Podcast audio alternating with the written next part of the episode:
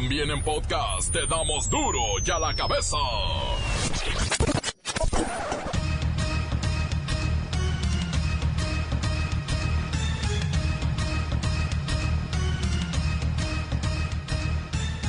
Lunes 17 de febrero del 2020, yo soy Miguel Ángel Fernández y esto es duro y a la cabeza, sin censura. Inauguran el primer cuartel de la Guardia Nacional en Guanajuato. Es el primero de 18 en el estado, pero serán más de 81 cuarteles en todo el país. En México ya no es poderoso caballero don dinero. Nunca más, dice Andrés Manuel López Obrador, la lana comprará impunidad ni abrirá cárceles a delincuentes. Por cierto, reabren el caso de Diego Santoy, el asesino de Cumbres. El juez le otorgó un amparo que elimina la condena de 138 años por matar a los dos hermanitos de su novia, a la cual degolló, pero la chica logró sobrevivir. Poderoso caballero, ¿no?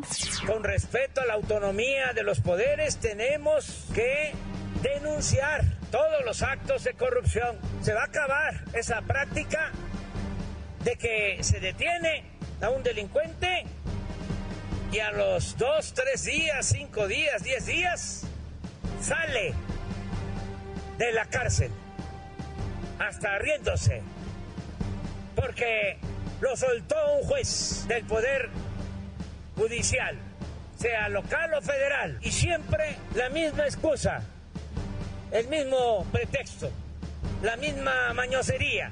Eso es corrupción, hay que llamarle por su nombre. Localizan en Michoacán a dos menores de edad que se encontraban reportadas como desaparecidas en la capital del país desde el pasado 10 de febrero. Aparece un búnker en Reynosa, Tamaulipas, sí, un búnker. Es una nueva modalidad de escondite utilizada por el crimen organizado. Prácticamente están bajo tierra. El reportero del barrio informa sobre el hallazgo del cadáver de una niña en Tláhuac. Su nombre era Fátima y se sospecha de una mujer como autora del aberrante asesinato. La Bacha y el Cerillo tienen nueva tabla general con nuevo superlíder, aunque también es felino. Comencemos con la sagrada misión de informarle porque aquí no le explicamos las noticias con manzanas. Aquí las explicamos con huevos. Llegó el momento de presentarte las noticias como nadie más lo sabe hacer. Los datos que otros ocultan, aquí los exponemos sin rodeos. Agudeza, ironía, sátira y el comentario mordaz. Solo en duro y a la cabeza. ¡Arrancamos!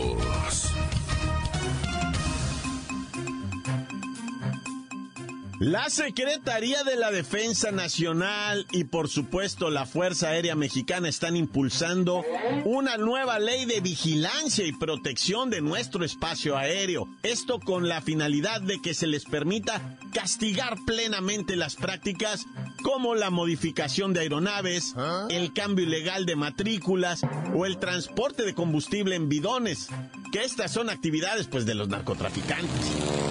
Es por eso que en la línea telefónica tenemos al comandante Boss Lightyear, jefe del centro de mando del Sistema Integral de Vigilancia Aérea. Comandante, ¿no hay leyes que regulen nuestro espacio aéreo? Claro que sí, pero son leyes sobre el tráfico aéreo y su uso comercial no las hay para combatir al crimen organizado. Ya también estamos viendo la posibilidad de actualizar, de implementar una ley que permita mantener la soberanía aérea y todo aquel que opera fuera de normatividad estará agrediendo nuestra soberanía. Comandante Interestelar Boss Yogur Light. ¿Qué es esto del Centro de Mando y Control Superespacial? No, no, no, no, no me le invente nombre se llama Centro de Mando y Control del Sistema Integral de Vigilancia Aérea. Y estamos en instalaciones de alta seguridad de la Sedena. Nuestra sala principal cuenta con tres pantallas panorámicas de video. Ahí podemos desplegar mapas de la República Mexicana con imágenes satelitales donde se muestran a todas las aeronaves que circulan por el espacio aéreo nacional. Así podemos proteger al universo del temible Zor. Comandante superestelar Buzz Lightyear, ¿qué pasa cuando se detecta una aeronave que violó nuestro, nuestro espacio aéreo? Cuando se descubre que alguna aeronave no identificada se dirige a territorio nacional, se ha desviado de su curso, apagó su transpondedor, vuela lejos de su ruta o de las aerovías usuales y no responde a los intentos de comunicación de las autoridades, se envía un interceptor de la Fuerza Aérea Mexicana. Regularmente, un Texan T-6C y si es preciso, uno de los F-5 supersónicos. Oiga, ¿y qué pasa después? ¿Derriban con metralletas la aeronave o algo? De ninguna manera. Nunca le disparan a ninguna aeronave. Las leyes mexicanas no lo permiten. Solo se intenta hacer comunicación con el avión para indicarle que aterrice en el aeropuerto más cercano. Y si no responde, se le persigue hasta su destino final, donde se despliega un operativo con personal militar para capturar a los tripulantes. Wow, realmente nunca habíamos tenido información sobre este, este centro de control superestelar. ¿Algo que quiera agregar?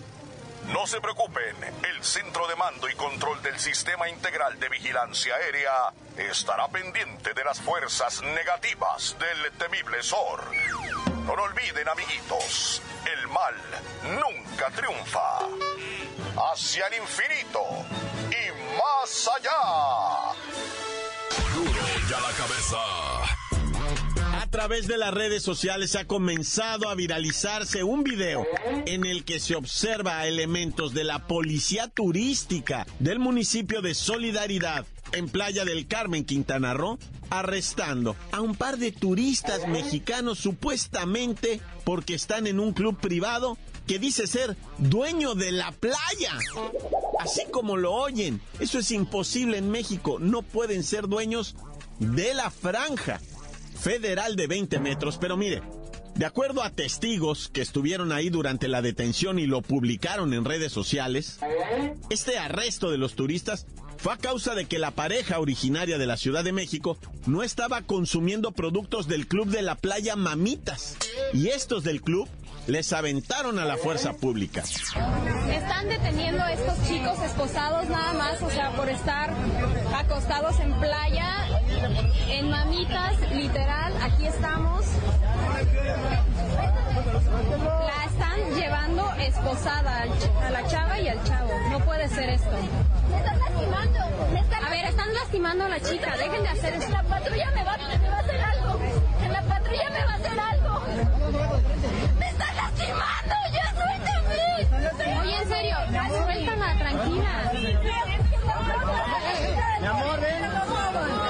La detención de los turistas nacionales ha sido muy criticada, pues las playas, insisto, son zona federal y por ley, estas podrán disfrutarse y gozarse por toda persona. La crítica viene también por el exceso de fuerza por parte de los policías municipales o policías turísticos, ya que en los videos es evidente que en ningún momento la pareja opone resistencia. Además, quienes filmaron estos videos aseguran que los elementos de la policía amenazaron a los testigos que intentaron frenar este abuso y los amenazaron que los llevarían a todos. ¡Ey! ¡Ey, déjenlos!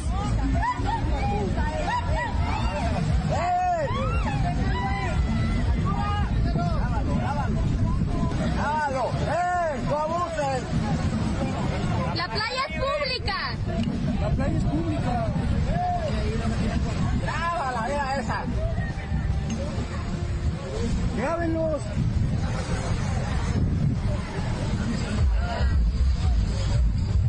Hasta el momento ni el club, ni el gobierno municipal, ni la Secretaría de Turismo de Quintana Roo han hecho un pronunciamiento sobre este caso, ni han aclarado la causa por la que se detuvo a la pareja de jóvenes.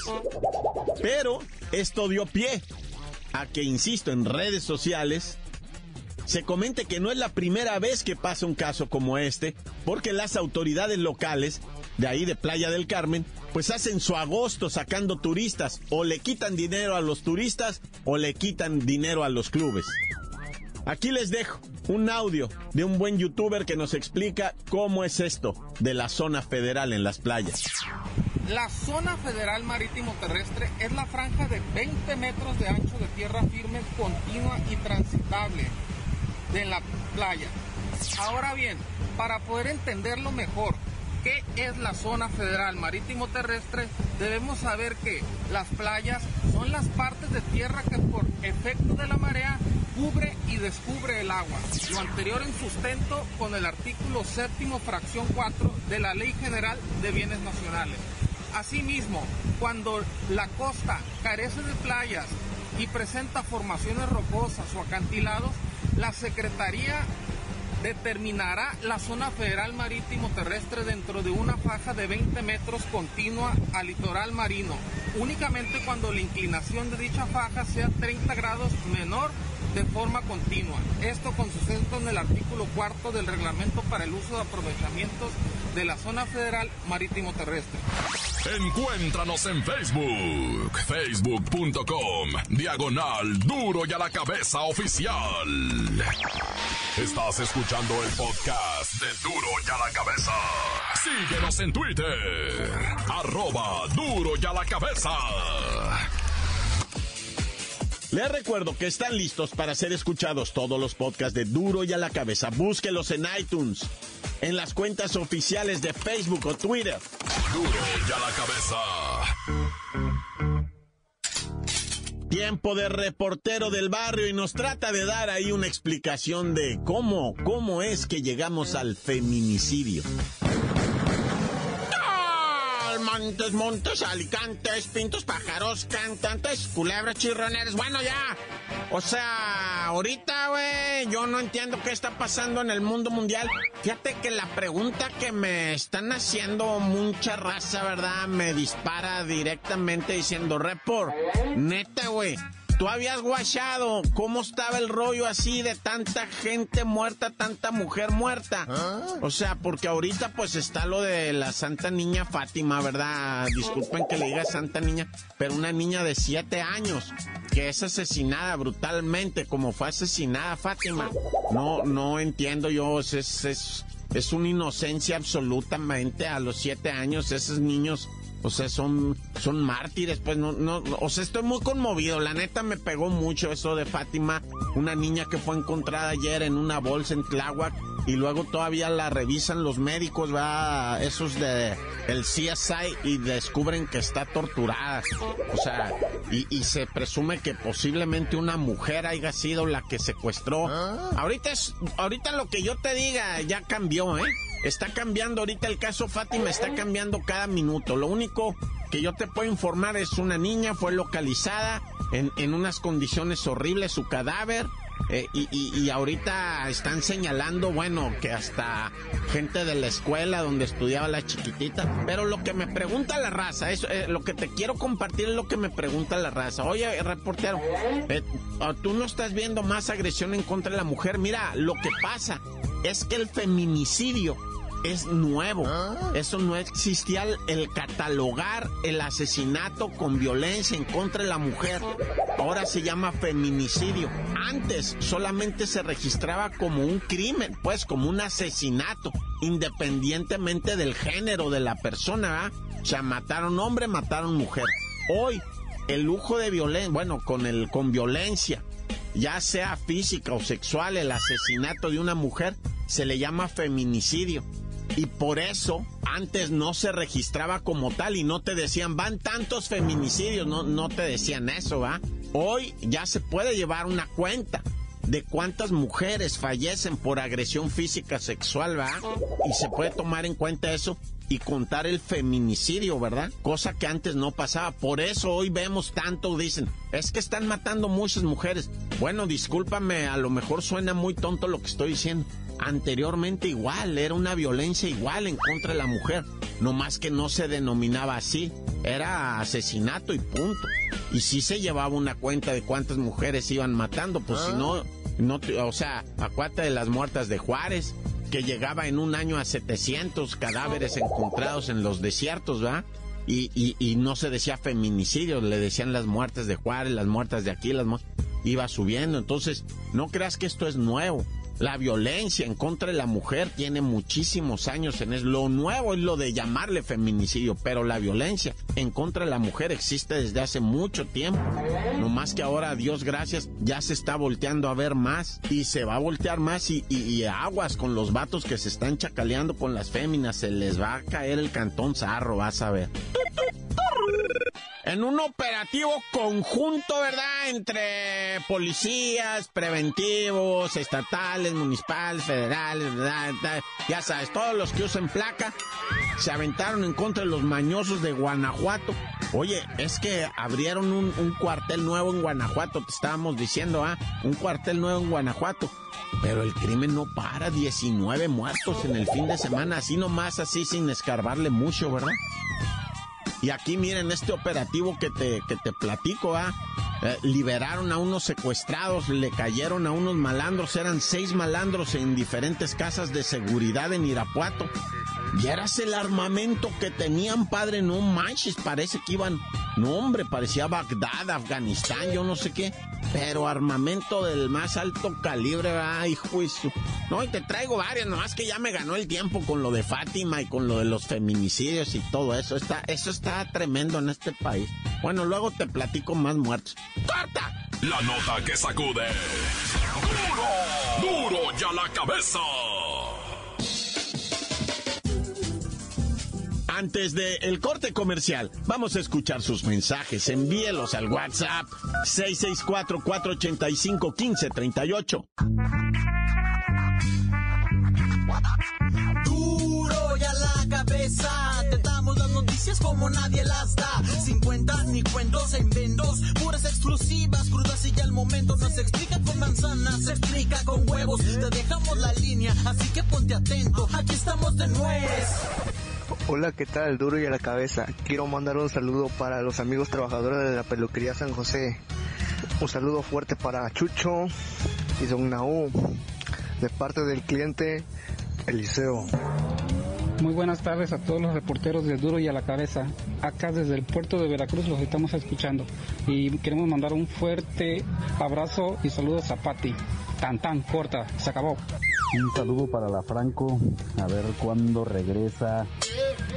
Sí, buenas tardes, un saludo cordial para todo el elenco de Duro y en la Cabeza. Aquí no explican las noticias, las explican con huevos.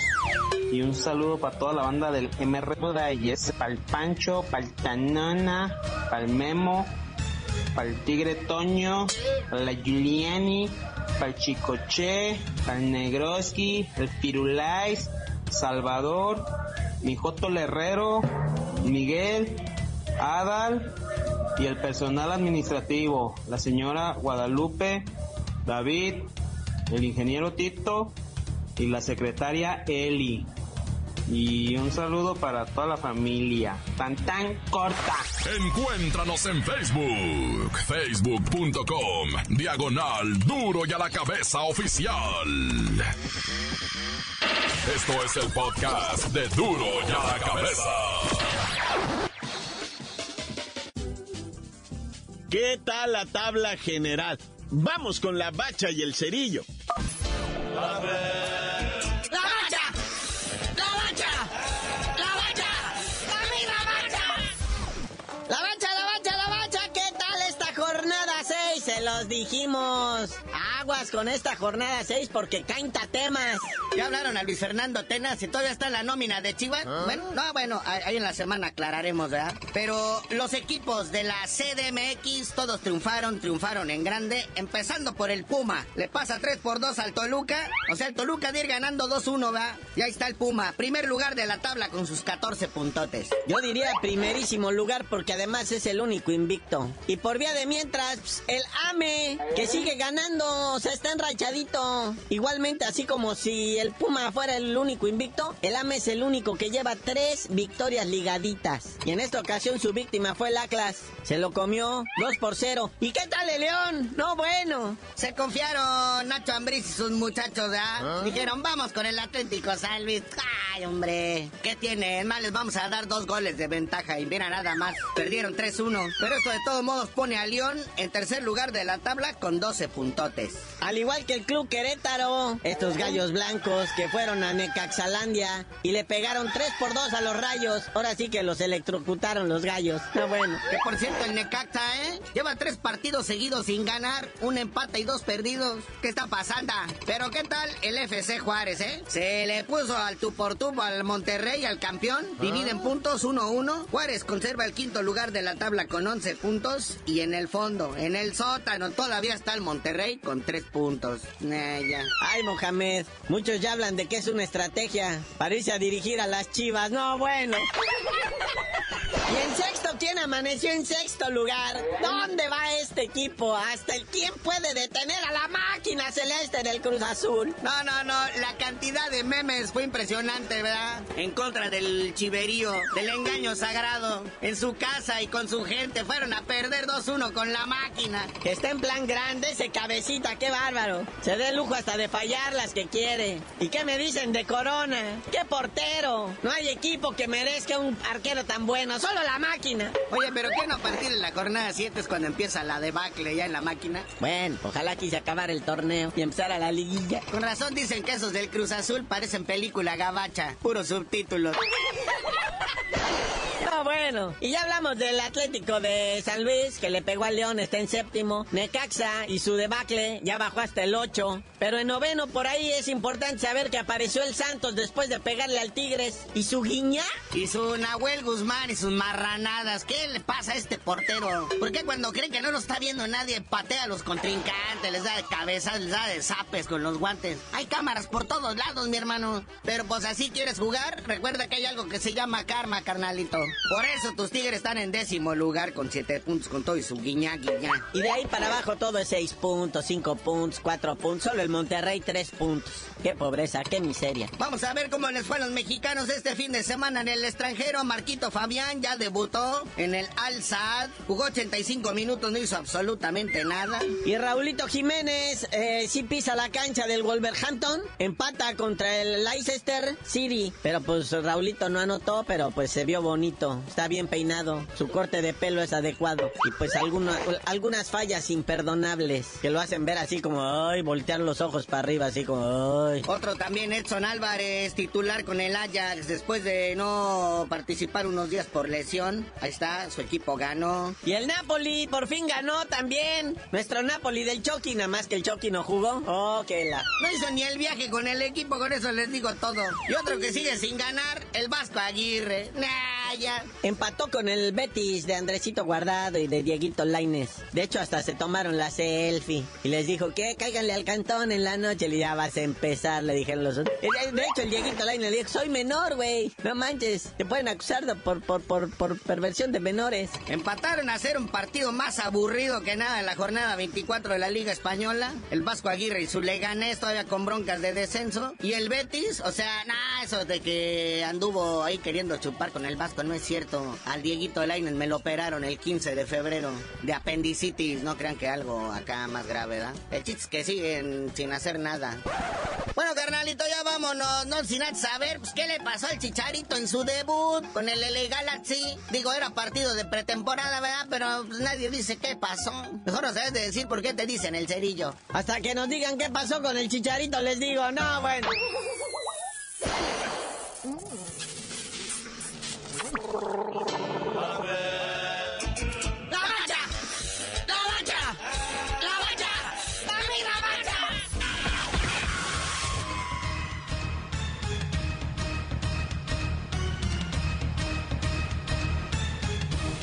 Por ahora hemos terminado. No me queda más que recordarles que en duro y a la cabeza no le explicamos las noticias con manzanas, no. Las explicamos con huevos. Por hoy el tiempo se nos ha terminado. Le damos un respiro a la información, pero prometemos regresar para exponerte las noticias como son. Duro y a la cabeza es Miguel Ángel Fernández, Arturo González, Evi González y la producción de Luis González, el señor X. Una producción original de MBS Radio.